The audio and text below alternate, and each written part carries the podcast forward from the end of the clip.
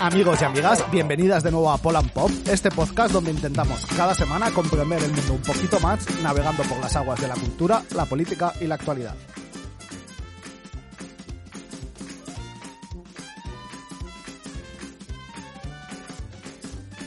Me acompaña mi compañero, mi amigo, el mejor 50% de Poland Pop, David Vila. Hola, buenas. Y el que os habla, Raúl Rollo. Esta semana vuelve la colaboración con el Instituto de Estudios Culturales y Cambio Social, quienes nos lanzaron el reto de explorar los imaginarios y los relatos sobre la crisis y nos presentaron a Natalia Castro Picón, una persona que como veréis sabe muchísimo de este tema y que hoy va a estar aquí con nosotros y nosotras acompañándonos. Así que hoy nos preguntamos si la crisis se ha convertido en nuestro modo de vida, si la crisis así que hoy nos preguntamos si la crisis se ha convertido en nuestra normalidad, cuáles son los relatos de la crisis con los que convivimos, cómo hemos pasado del lema otro mundo es posible al eslogan otro fin del mundo es posible, cuándo la catástrofe sustituyó a la revolución en nuestra manera de imaginar las posibilidades del cambio social. Todas estas preguntas y muchas más hoy aquí en Poland Pop. Preparaos, poneros cómodos, comenzamos. Un buen apocalipsis no hace mal a nadie. ¿Un qué? El apocalipsis, padre. ¿No leyó usted el libro que escribió San Juan Evangelista? Uy, sí, hace mucho tiempo. Me, me lo regaló alguien por mi cumpleaños. Mm, Pero creo recordar que un buen apocalipsis, un apocalipsis como Dios manda, costaba un dineral. Aquí no tenemos presupuesto para eso. Natalia Castro Picón es licenciada en Filología Hispánica, magíster en edición, ha sido escritora residente en la Fundación Antonio Gala, doctora en Literatura y Estudios Culturales y actualmente está trabajando en Princeton. ¿Cómo estás, Natalia? Muy bien, ¿qué tal? Muy bien. Muchas gracias por tenerme.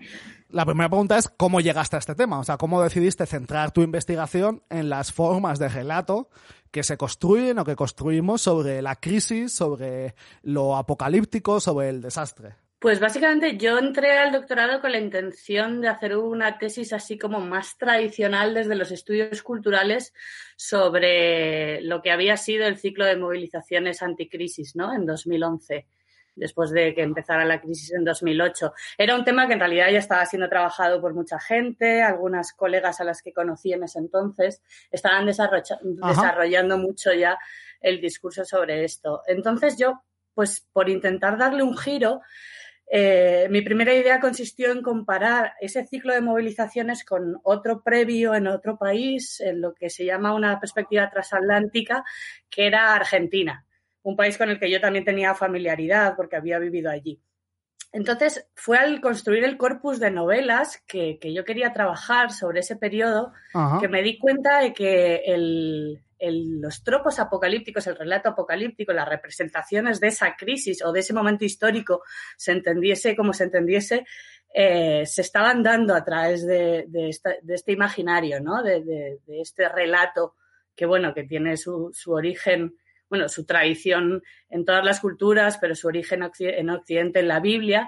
Y bueno, de muchas formas esta, este imaginario Ajá. aparecía en las novelas sobre la crisis o que tematizaban la crisis o que sencillamente se habían publicado durante la crisis en ambos territorios eh, como una constante. Es ahí que decido, bueno, pues este es el tema que quiero trabajar. Después, por una cuestión de tiempo, de enfoque, tuve que dejar de lado uh -huh. el análisis del, del, eje argentino, digamos, pero bueno, lo tengo bastante estudiado y me gustaría seguir por ahí en algún momento. Ah, el hecho es que me quedé con, con, una serie de tropos, una serie de metáforas que, que, que son propias del imaginario catastrófico o apocalíptico, eh, porque como sabéis, el, el, el, el, apocalipsis casi siempre, diría que Ajá. en todo momento está relacionado con la destrucción del territorio, ¿no? Entonces yo trabajaba, pues en, en, en mi tesis al final terminé trabajando con tres tropos, el de, la desertificación, uh -huh. lo que llamo catástrofes hidráulicas, que van desde el diluvio hasta el tsunami,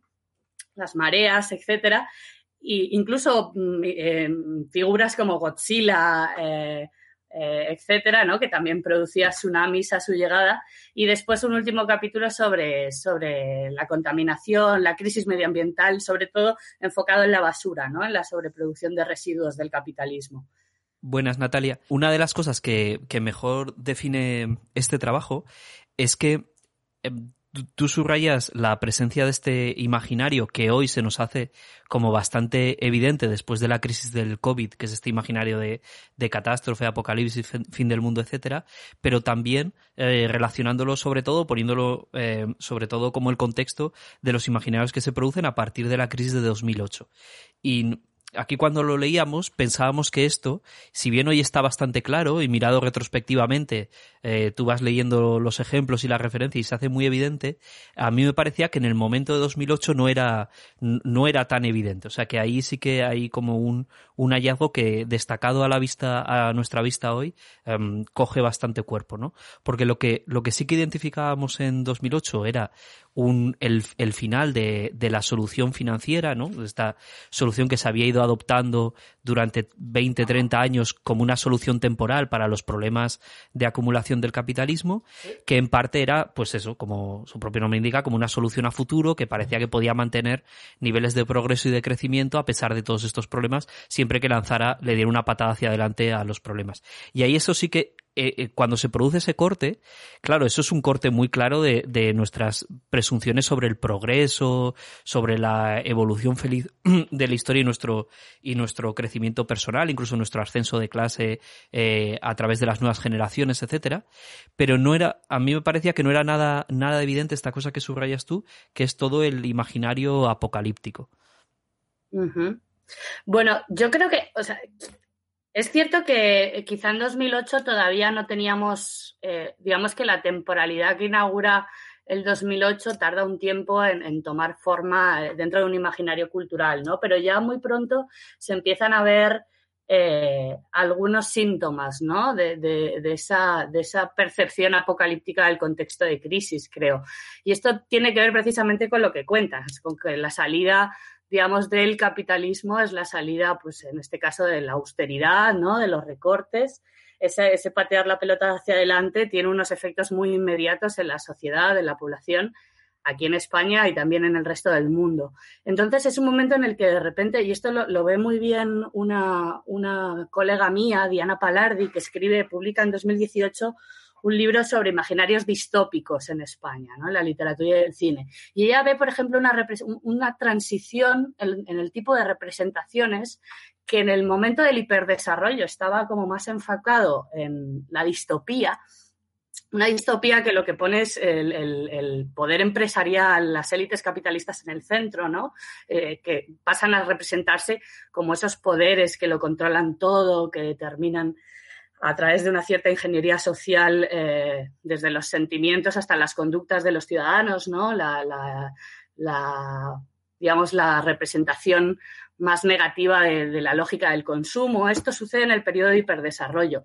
Y sin embargo, a partir de 2008, 2010, 2011, las novelas, las, las películas distópicas pasan a tener un carácter cada vez más posapocalíptico, ¿no? Es como si ese Estado, eh, esa razón capitalista que controla el Estado antes de la crisis, se traduzca en una desaparición de las estructuras de protección y amparo que se supone que asociamos con el Estado moderno, ¿no? con el Estado eh, democrático. Entonces, eh, aparecen una serie de metáforas, como por ejemplo la de la intemperie, que es muy curioso que es una, es una metáfora que se utiliza con mucha fuerza en una novela que se hizo muy famosa en Argentina, que se llama El año del desierto. En este caso, la intemperie en el año del desierto es un fenómeno medioambiental extraño por el cual los edificios de la ciudad se derrumban Ah. poco a poco, ¿no? Se van, como se agotan de sí mismos y se derrumban. Bueno, pues eh, en 2013 pasan dos cosas en España. Se publican dos textos. Por un lado, se publica la novela Intemperie de Jesús Carrasco, que es una novela que se hizo muy popular, que se vendió muchísimo, que luego fue un cómic y hace poco se ha hecho una película incluso, en donde lo que se representa es una Castilla, digamos, toda la meta, toda la imagen del imaginario castellano del 98, del páramo, del desierto, de esa identidad castiza así como tan dura, Ajá. pero en una, en una versión muy hipertrofi, hipertrofiada, ¿no? Es un desierto total donde se habla constantemente de la intemperie, donde no existe no hay, no hay recursos naturales, el sol quema y bueno, es la historia de un niño que tiene que huir de un abusador cruzando esa meseta. Pero también, por ejemplo, la escritora María Zaragoza publica un cuentito en una antología de escritores jóvenes que se llama Bellas Ruinas, donde se reproduce literalmente el, disparador de la trama del año del desierto. Son unos arqueólogos que llegan a Madrid eh, extasiados porque de repente Madrid se está derrumbando también, ¿no? Entonces, como que esa idea de intemperie y de que las estructuras sólidas del Estado y todo también siempre tiene mucho que ver con la ciudad, se vienen abajo y entonces los cuerpos quedan expuestos, quedan vulnerables, ¿no? Y son más precarios que nunca. Eso empieza a aparecer temprano, ¿no? Por, lo menos en 2013 estos textos hmm. ya estaban circulando. Y luego, bueno, va a haber una serie de reflexiones al respecto de esto posteriores, ¿no? para mí, la más interesante en España es el librito de Marina Garcés, el de Nueva Ilustración Radical, que habla de esa condición póstuma, ¿no? Y dice, vivimos en el tiempo de todo se acaba. Y esa idea de que la, la el post de la posmodernidad es la condición póstuma, el vivir como si ya estuviéramos condenados.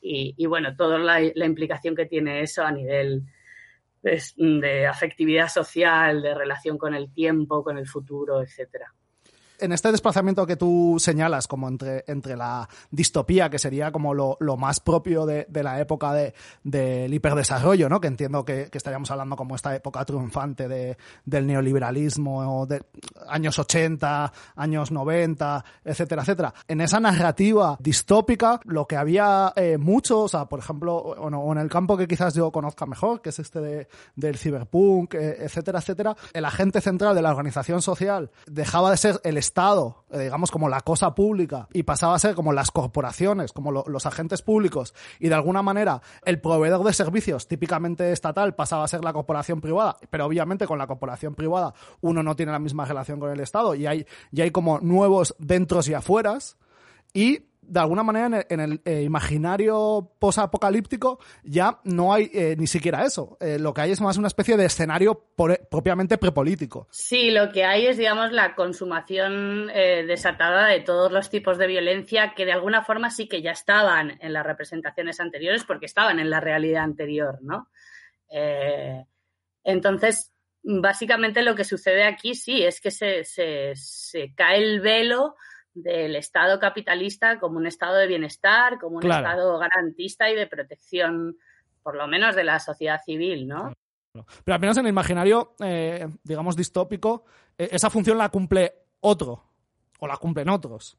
En el imaginario distópico que Diana Palardi analiza, eh, digamos, eh, previo a la crisis, lo que, lo que, quienes lo cumplen, y lo cumplen de una forma muy determinada, son sí los poderes económicos, ¿no? A través del consumo, a través de digamos, de un cierto régimen de deseo y de placer que se, que se administra a través de la mercancía, y, pero que ya en ese momento, en esas representaciones, eh, queda bastante denigrado. Quiero, decir, no se representa positivamente, ¿no? Son, son novelas que en todo momento intentan ser críticas. El problema es que no se, no se Además, la crítica hoy en día no está muy de acuerdo con que lo consigan, ¿no? Esto tiene muchísimo que ver con toda la teorización que hizo Frederick Jameson sobre, sobre la ciencia ficción distópica y la utopía, ¿no? Él sí que creía que, que, la, que el carácter crítico de estas novelas, de estas representaciones, tenía una potencialidad, digamos, emancipadora. Lo que pasa es que ahora mismo la crítica eh, más o menos hay un consenso en que, no es, que esto no es así, ¿no? Porque más, que, más que conseguir despertar conciencias, lo que hacen es, eh, hacer circular una sensación de, la mano negra, de impotencia, de pasividad, lo que se llama indefensión aprendida, ¿no? la sensación de que no hay nada que hacerle. Pero bueno, eh, eh, este no es el sentido con el que la mayoría de estas novelas escriben. Lo que pasa es que luego participan de una constelación tanto cultural como, por supuesto, también ideológica, que bueno, que reproduce a veces muchas cosas que no están en el texto. Sí, me, me, apetecía como que nos fijásemos en esta idea de que, de que en cada punto lo que hay en parte es como una especie de, de desde ese presente una proyección hacia el futuro.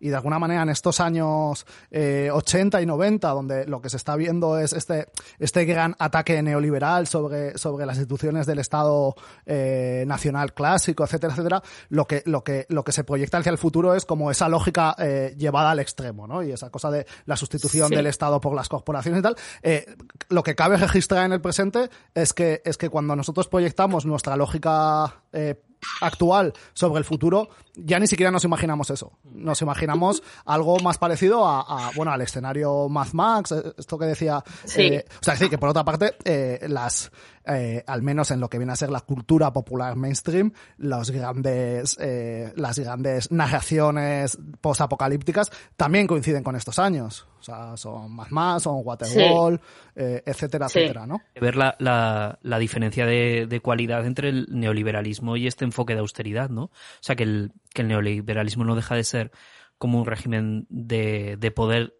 altamente productivo, otra cosa es hacia dónde desplace los, los beneficios y hacia dónde exprima la, las producciones, pero detrás de, del enfoque neoliberal hay, hay, una gran confianza en el complejo institucional, en el complejo institucional público articulado con el privado y en su capacidad para, para hacer, eh, vamos, para hacer productiva y, y, y, viable a la sociedad en esa dirección.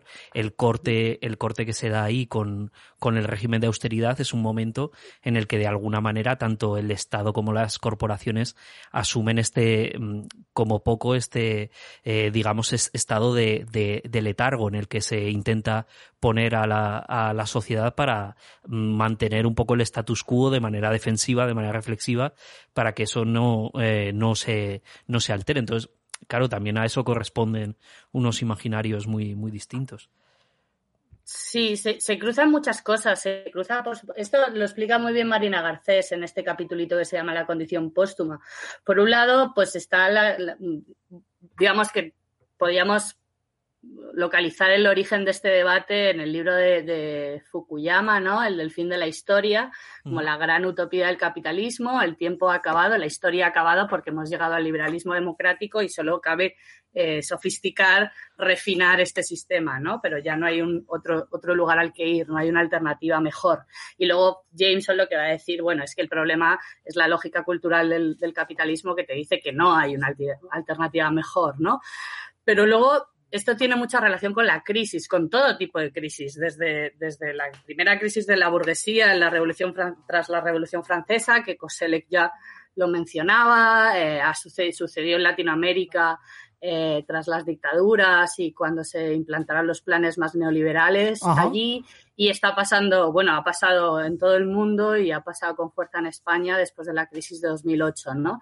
Estas crisis son digamos que tiene muchos niveles, ¿no? Por supuesto hay una crisis económica evidente, pero también está eh, de la mano con esto viene eh, la, una toma de conciencia sobre la crisis medioambiental, ¿no? Sobre la, la finitud de los recursos, Ajá. también una crisis de representación política y una crisis de temporalidad, ¿no? Que tiene que, que, que está alimentada por todas estas otras crisis. Esa idea de que no hay futuro, ¿no? Eh, y, y de ahí que aparezcan como colectivos como Juventud sin Futuro o, o, o de ahí que, que, Garcés escriba estos textos. En realidad, el mundo no se termina con un, con un bang, como decía T.S. Eliot, sino con un suspiro. Entonces, son como, como procesos muy de, de, muy largo aliento, ¿no? Que vienen, pues eso, desde los años 90 como poco, digamos, esta última ola.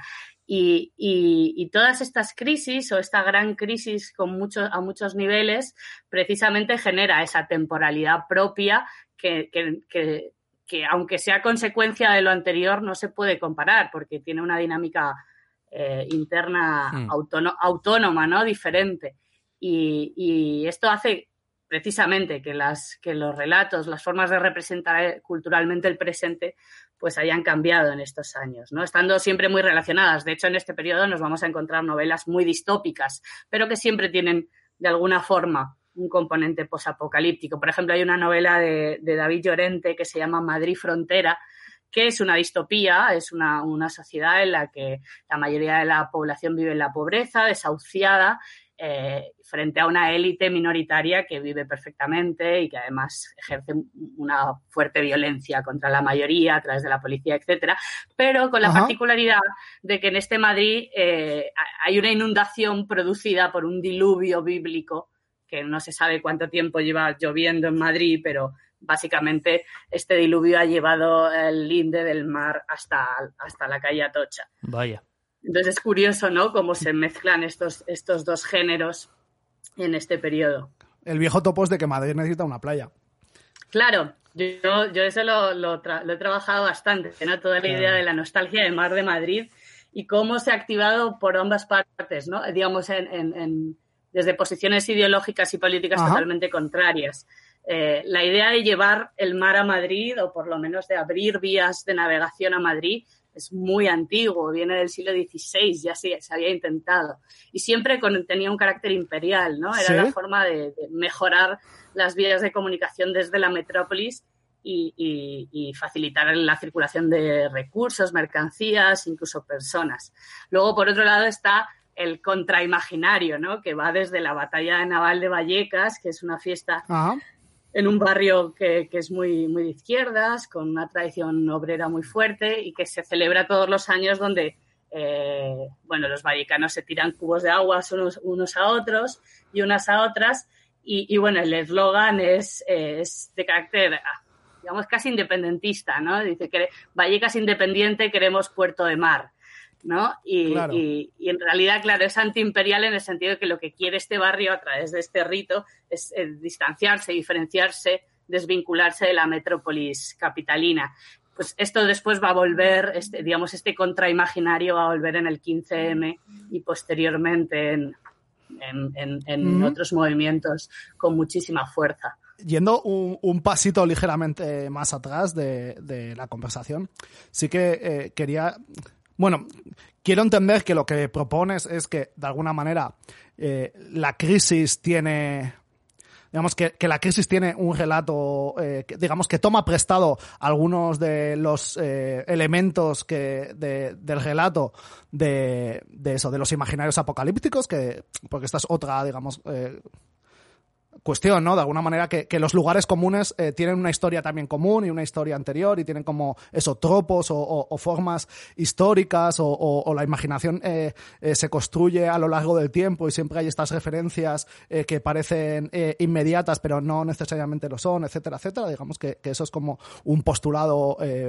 fundamental de lo que venías a proponer, pero entendía que, lo que propones para leer esta crisis que comienza en 2008 es que no solo toda crisis, eh, de alguna manera, eh, toma prestados elementos de esta narrativa apocalíptica, sino que particularmente la crisis de 2008 en adelante eh, lo hace de, de, una manera como, lo hace con mayor densidad o lo hace de una manera particularmente más intensa, ¿no? Entonces, quería preguntarte si, si esto es así, o sea, porque de alguna manera, conforme te leía y escuchaba lo que decías, tenía un poco esta, esta, esta duda, ¿no? De, de, qué es lo que hace especial esta crisis, que creo que en parte ya lo has contestado, pero entiendo que afirmas es que esta crisis tiene algo de especial en relación a, las condiciones en las que se da, el momento histórico, eh, los distintos elementos que se juntan, que es una cosa que tú describías antes creo que con bastante eh, claridad, para que esto se intensifique, ¿no? Me imagino otras crisis, o sea, por ejemplo, como las crisis de sobreproducción de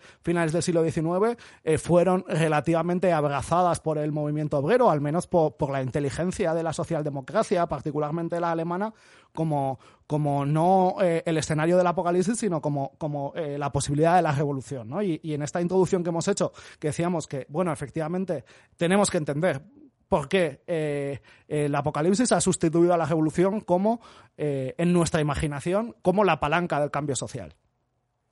Uy, ha habido mucho batiburrillo, ¿eh? yo lo sé. no, sí, te, sigo perfectamente, no, hay problema. Eh, sí, básicamente, esta idea de que el apocalipsis ha sustituido a la revolución en el imaginario del cambio social, ¿no? De cualquier tipo de cambio histórico, social, político, eh, está, ahora no te puedo decir la fuente, pero sé que lo, menciona eh, Luis Prádanos en su libro sobre, sobre ecocriticismo, sobre imaginarios de poscrecimiento en la, en la crisis Pero en cualquier caso, sí. O sea, uno de los fenómenos que no sé si es exclusivo del caso español o exclusivo de esta crisis, pero posiblemente podríamos encontrar trazas en otros lugares. Pero una de las curiosidades, o por lo menos lo que a mí me llama la atención y lo que yo pongo en valor en mi tesis, eh, eh, es que precisamente frente a un frente a un consenso dentro de la crítica, de una crítica sobre todo comprometida, ¿no? Con, con, con el futuro y, con el futuro de el futuro en general y con el futuro del Estado español en particular. Eh, se han puesto de acuerdo, digamos, en decir que, que bueno, que el apelar a los imaginarios apocalípticos para intentar despertar conciencia sobre lo que nos está pasando no es bueno, por lo que os decía antes, ¿no? Porque genera indefensión aprendida. Y sin embargo, yo reconozco una serie de usos de este mismo imaginario que lo que hacen precisamente es combinar, hacer converger la idea de apocalipsis con la idea de revolución, ¿no? Frente al frente al eslogan de Jameson que dice que es más fácil, que hoy en día es más fácil imaginar el fin del el fin del mundo que el fin del capitalismo, lo que yo digo es que estos, estos, estas contraculturas, casi siempre asociadas a movimientos sociales anticapitalistas, eh, anti, bueno, contra el patriarcado, contra el colonialismo, etcétera, lo que hacen es pensar y tratar de imaginar el fin del capitalismo a través del fin del, de la idea del fin del mundo, ¿no? Entonces, en realidad es casi una metáfora para hablar de revolución, ¿no? La, la destrucción de este sistema, es decir, lo que sería una revolución total, una revolución radical, como condición de posibilidad para generar un mundo alternativo, que es algo que está en, el, es inherente a la imaginación apocalíptica y no solo en la Biblia, sino en casi todas las culturas, ¿no? Hay un, hay un antropólogo que es, mm, eh, digamos, el centro, el corazón de mi tesis, eh, su teoría es el corazón de mi tesis, que es eh, Ernesto de Martino, que lo que él reconoce es precisamente que eh, en las culturas primitivas, en el tercer mundo, digamos, más allá de Occidente, el, apocalipsis siempre ha sido un, disparador del cambio social y se ha usado muchas veces como mecanismo de resistencia contra la opresión, etcétera. Y sin embargo, en Occidente hemos perdido eso, ¿no? Tenemos un, un apocalipsis sin escatón, es decir, sin momento de trascendencia. Y sin embargo, la Biblia contenía en sí mismo ese escatón, ¿no? Porque lo que pasaba es que se destruía Babilonia, que además es una ciudad cuyos pecados están muy vinculados al consumo, a la mercancía, al mercadeo, etcétera. Son ricos, gobernadores corruptos los que, los que el Apocalipsis castiga. Y, y, la, y, la, forja de una nueva Jerusalén, ¿no? Como esa tierra prometida, como ese paraíso. Entonces, hemos, muchas de estas narraciones, digamos, y sobre todo las que circulan en la cultura dominante, han perdido ese escatón, ¿no? Eh, se piensa, el mensaje que se manda es que o capitalismo o nada. En el momento en el que falla el capitalismo, el planeta colapsa a todos los niveles. Y sin embargo, los movimientos sociales hacen lo contrario, o estos movimientos sociales, ¿no? Eh, las mareas ciudadanas por ejemplo, las maneras ciudadanas precisamente eh, lo que hacen es romper con una dinámica corporativista, eh, con una lógica eh, capitalista que dirige la, administración de los servicios sociales y lo que tratan es, digamos, de derribar eso para construir un sistema de servicios sociales, un sistema, de, digamos, una seguridad social en otros términos. Pero para mí el caso más evidente, el ejemplo más claro de esto está en lo que se ha llamado en muchos lugares el tsunami feminista, ¿no? La cuarta ola del feminismo. La cuarta ola del feminismo consiste, y además ya de por sí tiene una tradición, ¿no? Dentro del imaginario del agua y de la catástrofe eh, hidráulica, ¿no? Pues este, esta última ola se ha, se ha tenido, ha, sido tan masiva, tan transnacional eh, y sus demandas son tan radicales que ha, exigido un un significante más, más potente, ¿no? Y entonces se ha, denominado tsunami. la revolución radical del feminismo es precisamente un tsunami porque, porque lo, decían Verónica Gago y Raquel Aguilar, porque dice, estamos, ella decía, estamos en una revolución porque queremos cambiarlo todo, ¿no? Esa idea de que el patriarcado tiene que caer eh, en todas sus formas y con todas sus consecuencias y, que solo eso es la, eh, que eso es condición de necesidad para, para poder de verdad construir un mundo alternativo nuevo, ¿no? Y esto se da a nivel macro y a, nivel micro, digamos, este uso, este desplazamiento del imaginario apocalíptico, más bien este retorno a lo que el apocalipsis era en su origen, está en muchísimas, en muchísimos, en una constelación de objetos, movimientos, prácticas de lo más variada y, bueno, que va eso desde, desde, desde una manifestación de la marea verde hasta una canción, no sé, de, la goza sorda. Eh, entonces, igual que existe este, esta constelación cultural, digamos, más dominante, que tiene que ver mucho con la industria, con, con la propia lógica cultural dentro del capitalismo, como mercancía, espectáculo, etcétera, existe otra contracultura vinculada a estos movimientos y estas sensibilidades que recupera esa, esa tendencia que De Martino reconocía en, las culturas primitivas o, todavía hoy en el tercer mundo, desde luego mucho en las culturas originarias en Latinoamérica, etcétera. Claro, quizás llevándolo un poco a otro lugar, eh, quizás este tipo de escatología eh, mileniarista, ¿no? Que, que, en la época fundamentalmente premoderna, también en Europa se articula la política, eh, particularmente la, la, la, política antinobiliaria, es hoy imprescindible para entender eh, con las contraculturas de derechas. O sea, si, si uno medio intenta aproximarse a este fenómeno de Quanon, precisamente lo, lo que el, el, punto de partida como mínimo que, que, permite una cierta inteligibilidad es que es una forma eh, eh, de política bastante premoderna y que se articula en torno a estas ideas de, de la escatología, de, del símbolo, eh, de la, de la política. O sea, de hecho, eh, este, este, esta última gran teoría de la conspiración, como que se articuló en los últimos días del mandato de Trump, que es el gran despertar, precisamente toma su nombre de, de, este proceso como eh, de revitalización del cristianismo de base en, el siglo XVIII, etcétera, etcétera. O sea, que, que, que efectivamente es, es, un elemento bastante eh, necesario para entender distintos fenómenos eh, de, de, nuestro presente. Y, casi eh, en, sus términos como religiosos más clásicos, más, típicamente cristianos, por, otra parte, es, eh, bueno, vuelvo a decir, como imprescindible para entender este fenómeno que se llama la conspiranoia, que, que si tú entras ahí por, la parte de, paranoia o de conspiración, se entiende mucho peor que si das a entender eso en términos de escatología. Totalmente. Sí, o sea, si, uno piensa en el, o si uno intenta hacer un trazado del, de las lecturas, de los desarrollos así más teóricos sobre la idea de futuro, sobre el concepto de futuro, lo que, por ejemplo, Bifo Berardi llama futurabilidad, está, está, o sea, digamos que el esquema de pensamiento, la forma que, en la que desde Occidente podemos pensar eso o tendemos a pensar eso, está totalmente vinculada con la idea de salvación cristiana, ¿no? Y repito, es una idea que, que se reproduce en, en otras tradiciones. Benjamin en su momento ya hablaba, ¿no? En la tesis de la filosofía de la historia ya hablaba, ya decía, aparte diciendo que la, que la teología es, es el, digamos, el modelo de la política moderna y, también, por supuesto, Carl Smith decía lo mismo. Entonces, en realidad, cuando pensamos políticamente, pensamos desde, desde la religión, no podemos evitarlo.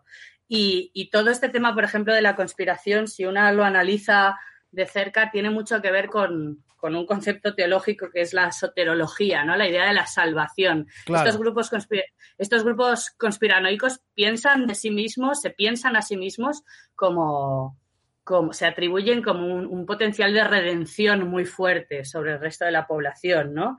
Y ahí se genera también una, una suerte de supremacismo, ¿no? Que obviamente tiene una relación con el supremacismo blanco en el, en el, en el caso estadounidense y, y, con Trump como este nuevo eh, el, el, es el, el, nuevo Sebastián. O sea, es, vamos, sí. Esto es, esto sí, es fascinantísimo. Sí.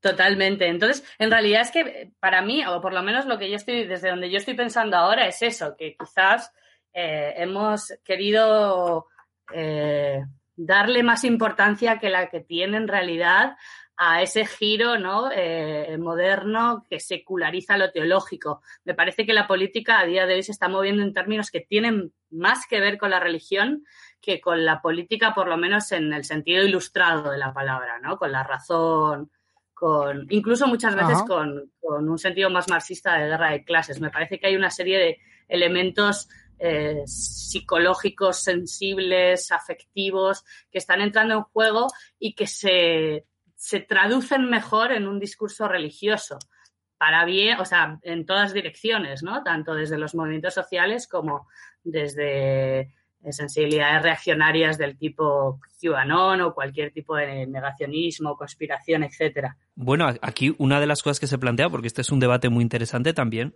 cuando se pone en términos estratégicos, ¿no? O sea, un poco por, por resumir, eh, volviendo de la, de la escatología, digamos, hasta, hasta donde, estábamos.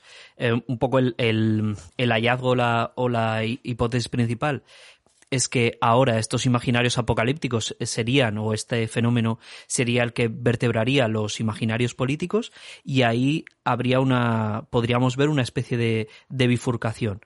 Algunos de estos imaginarios apocalípticos, quizá los que más peso tienen, eh, serían como una suerte de por resumirlo mucho, de Apocalipsis Mal. Es ahí donde aparecerían todas estas imágenes que tú has vinculado a, Marina Garcés y que, y que tienen que ver con esto de la delegación del futuro, ¿no? Una, una suerte de, de deriva positivista que básicamente lo que te dice en esta forma que también hemos analizado aquí otras veces con, con los textos de Fisher es un poco esto es lo que hay, eh, la alternativa a esto, como bien decía Cospedal, es nosotros o la nada.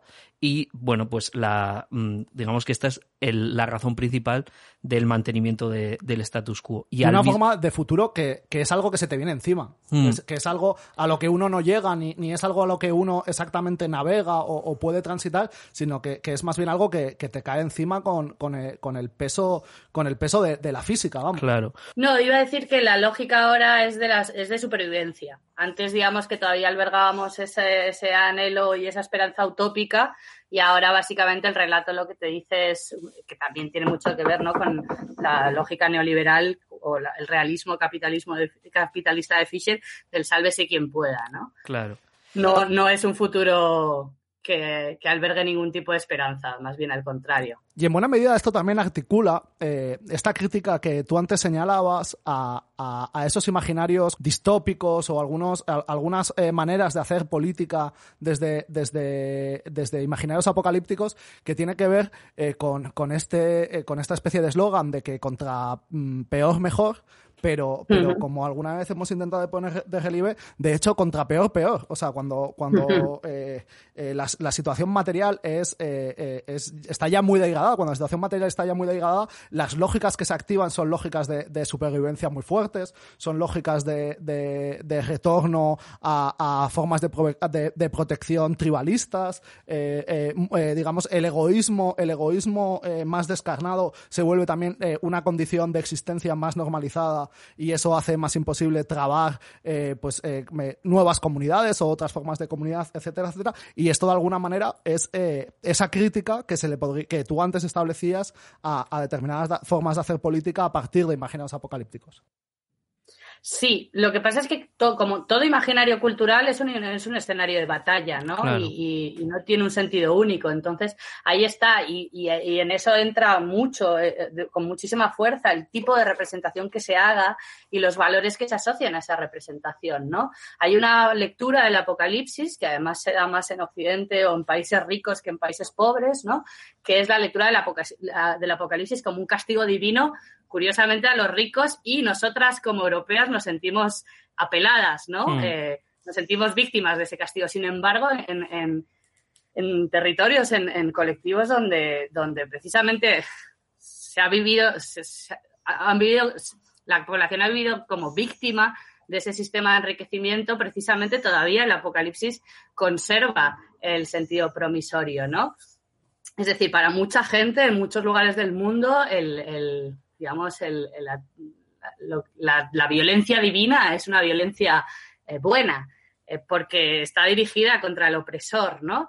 Y, según dónde posiciones tú el foco a la hora de, enarbolar, digamos, el, imaginario apocalíptico, van a pasar unas cosas u otras, o por lo menos vas a proyectar unos mundos u otros, ¿no?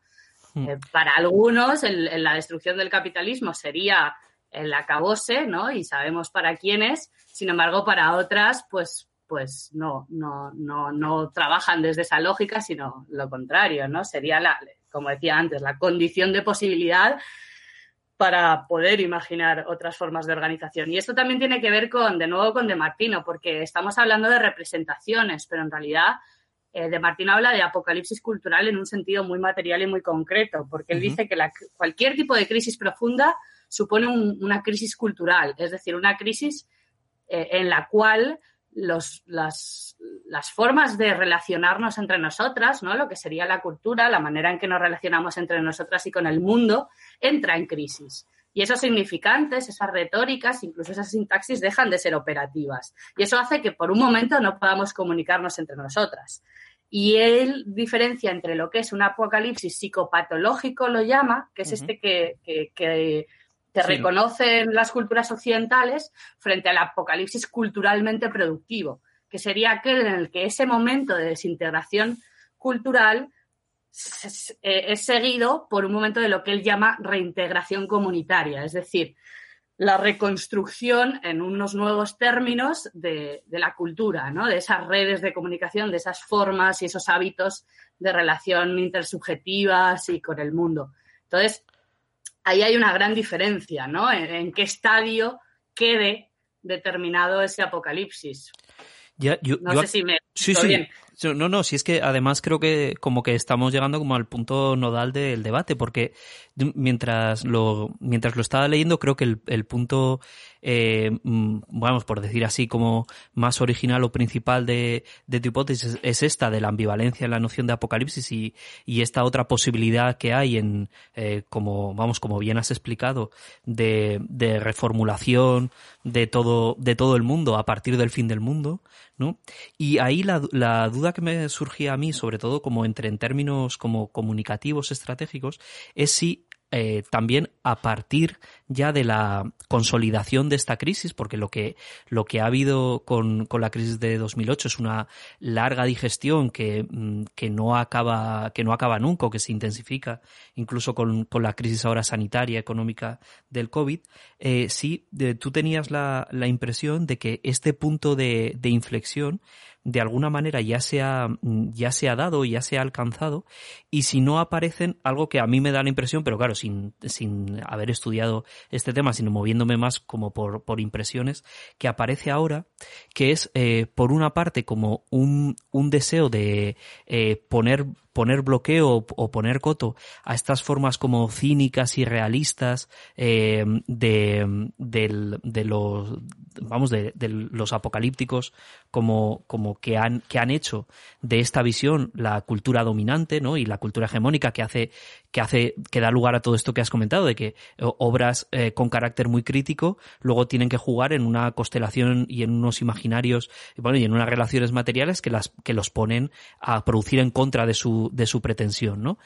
Em, por una parte esto, como este, como este deseo de poner coto a esta, a este, eh, a esta producción de, de, cinismo y de, y de negatividad o de nihilismo con formas como de, de, bueno, de, de, reconstrucción, de transición, o sea, imaginarios eh, menos en ese sentido milenaristas, eh, junto con el, el punto en el que ya eh, el espacio eh, ha estado suficientemente desertificado después de 10, 15 años de enfoques de austeridad como para como para entrar en ese terreno del, del, nomadismo en el que ya se piensa a establecer un campamento, ¿no? A veces tú lo, tú lo pones como en, en estas metáforas de, también del 15M, que era como ver, ver en la plaza ese espacio, incluso eh, protegerse de la intemperie de la lluvia y tratar de formar ahí un, una especie de, de campamento, etcétera. No sé si, si tú, si tú crees que este corte tiene, tiene sentido o, o sería un tercer género o cómo lo, o cómo le darías respuesta o cauce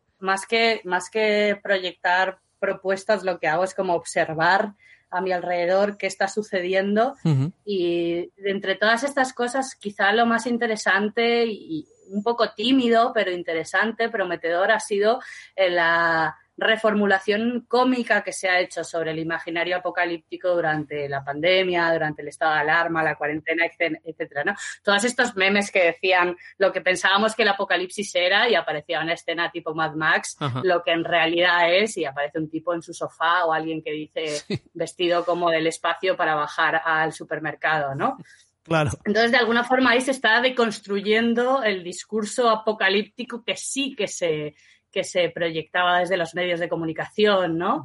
o, desde el discurso político. Incluso muchos expertos han caído en la, para mí, en la trampa de, del pesimismo, del alarmismo. Entonces me parece que de alguna forma sí que ha habido una sensibilidad muy fina a la hora de, ver cómo se estaba manipulando a través de ese discurso, ¿no? Y, cómo se estaba intentando cooptar la imaginación, la capacidad para imaginar la salida ¿no? de, esta crisis a través del, del, concepto de nueva normalidad, etcétera.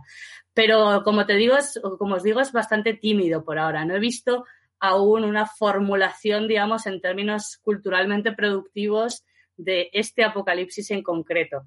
Todavía la estoy esperando volviendo un poco atrás en el texto, porque esto ha aparecido al inicio de la discusión, pero claro, nos hemos bifurcado otra vez en, en el debate este como que coge más elementos de actualidad y tampoco queremos eh, llevar la, la, conversación a una fórmula como puramente especulativa de que está abierto, que va a pasar en el futuro y tal, porque ya lo hacemos esto eh, muchas semanas, pero preferimos hacerlo sin comprometer a nadie en, la, en, en, en, leer la bola de cristal. Entonces, pero sí que al, al principio estábamos comentando que en, en la manera en que tú estructuras o que, vamos, fundamentas este giro hacia los imaginarios apocalípticos, usas mucho eh, varios tropos que te, que te parece que identifican muy bien este giro y además también la, ambivalencia en los imaginarios, ¿no? De qué manera se da esta forma apocalíptica creadora de impotencia y disciplinante, pero también esa forma eh, apocalíptica de, de, apertura y de, y de, bueno, de reconstrucción o de refundación, ¿no? Sí, eh, como os decía antes, en, en, en, mi trabajo yo lo que he hecho es ir reconociendo a través de, pues, de la lectura atenta de muchos tipos de objetos, novelas, películas, discursos públicos de políticos, memes en internet, cómic, etcétera, eh, como reconocer la, la, la aparición recurrente de, de, ciertos tropos, ¿no? Entonces, parecía además que, que tenía cierto sentido por el porque había una organicidad en, en, entre todos ellos, ¿no? Como también decía antes, todas, todos tienen que ver con, de alguna forma, la transformación radical del territorio. Y yo lo que he trabajado sobre todo son, eh, digamos, el efecto que estos fenómenos han tenido en el espacio urbano, como en la polis, eh, y luego los movimientos sociales que han tomado estas ciudades, eh, de una forma o de otra. Entonces, eh, incluso la organización de los tropos tenía cierto sentido porque empiezo con el desierto, ¿no? Que de hmm. alguna forma remite entre, en muchísimos objetos esa desertificación remite, por un lado, a la transformación efectiva de las ciudades en no lugares, ¿no? Pero también a, una, a esa sensación que os comentaba de, intemperie, ¿no? De estar hmm. en un lugar donde no hay estructuras de amparo.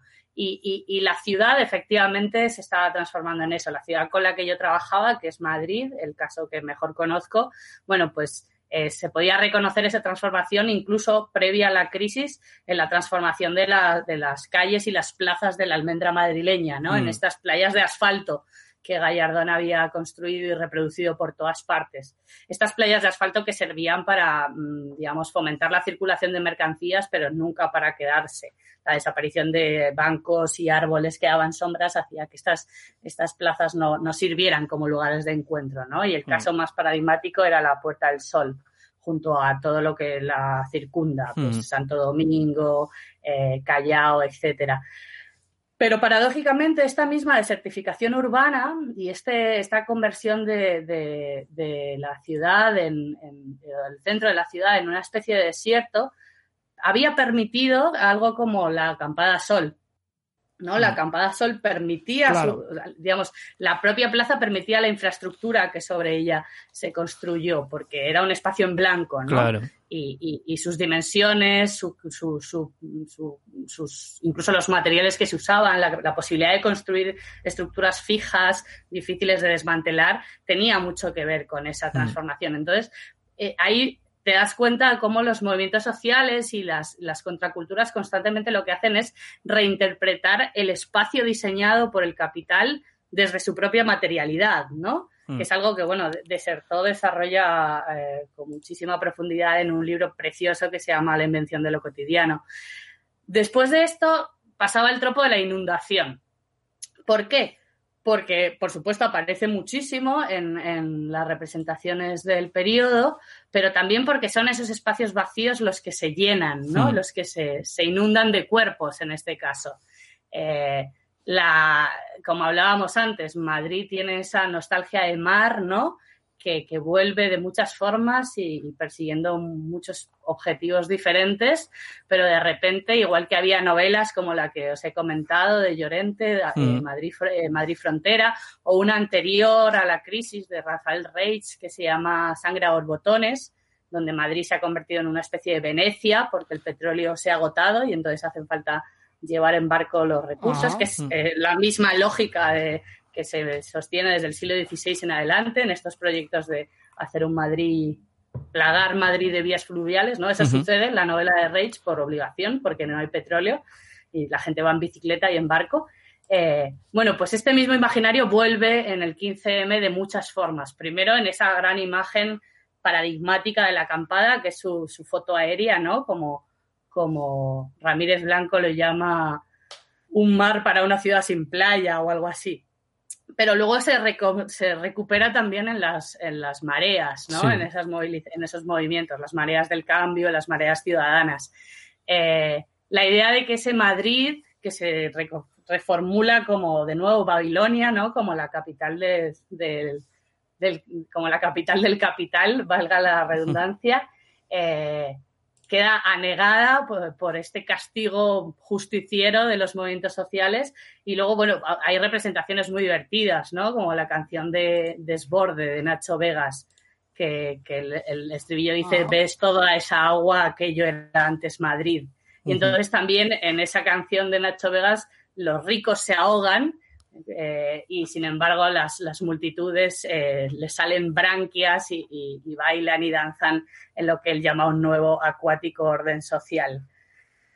Y por último, esta metáfora de la inundación se reproduce a través del tropo de la basura, ¿no? Lo que esa inundación es de agua en algunos casos, pero en otros casos es una inundación de residuos, de basura.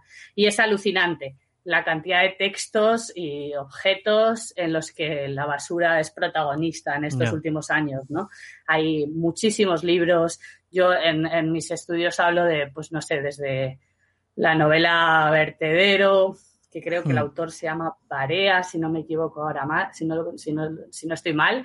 Eh, Los chicos del vertedero, un poemario de, de Antonio Benavides, eh, es famosísimo el caso de Chirves, ¿no? Con En la hmm. orilla, donde la basura está por todas partes, es casi un personaje más. Y bueno. Que es esta eh, propia idea de, la degradación de la mercancía y de y también unida a la crisis cada vez más, más latente y más evidente ya en ese momento, ¿no? Que, que se va forjando. Totalmente y una degradación del, de, la, de, la, mercancía que también es una degradación del sujeto, ¿no? Sobre todo unos ciertos tipos de sujetos, ¿no? Los, los descartables que se han mm. llamado, migrantes, bueno, cualquier eh, colectivo vulnerable, susceptible de, de convertirse en, en, un colectivo descartable. Exacto. Sin embargo, bueno, ahí vuelve a darse un giro interesante si uno observa que es que precisamente todos estos movimientos eh, reformulan su relación precisamente con la mercancía. En la acampada Sol sucede claramente, ¿no? Lo que, los materiales con los que se construye la acampada son materiales reutilizados. Eh, y, bueno, hay, un colectivo, mm, digamos, estrella en este sentido, que es el colectivo Basurama, que, centra todas sus intervenciones en esta idea, ¿no? De la reutilización y, y esa revaluación pero en términos de uso, ¿no? Eh, lo, que, lo que el sistema productivo ha devaluado o cada vez produce ya de forma más devaluada, ¿no? En cuanto compramos algo ya es basura. Eh, colectivos como Basurama o movimientos como, como en este caso el, 15M eh, le invierten esa lógica, ¿no? Y vuelven a la idea de la, de la reutilización, de la revaluación de, de la materia prima, etcétera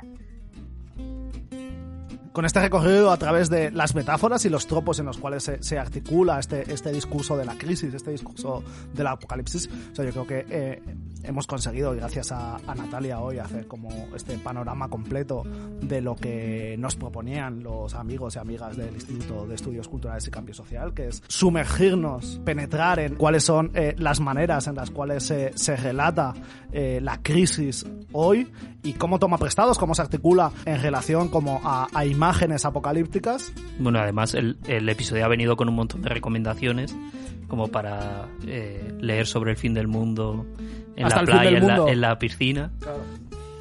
La, es que Natalia, te agradecemos un montón que hayas estado aquí con todos nosotros y nosotras. Hemos aprendido muchísimo. eh, y a todas las que nos escucháis, eh, muchas gracias. Y si no hay ningún apocalipsis, nos vemos la semana que viene. Hasta luego. Muchas gracias a vosotras.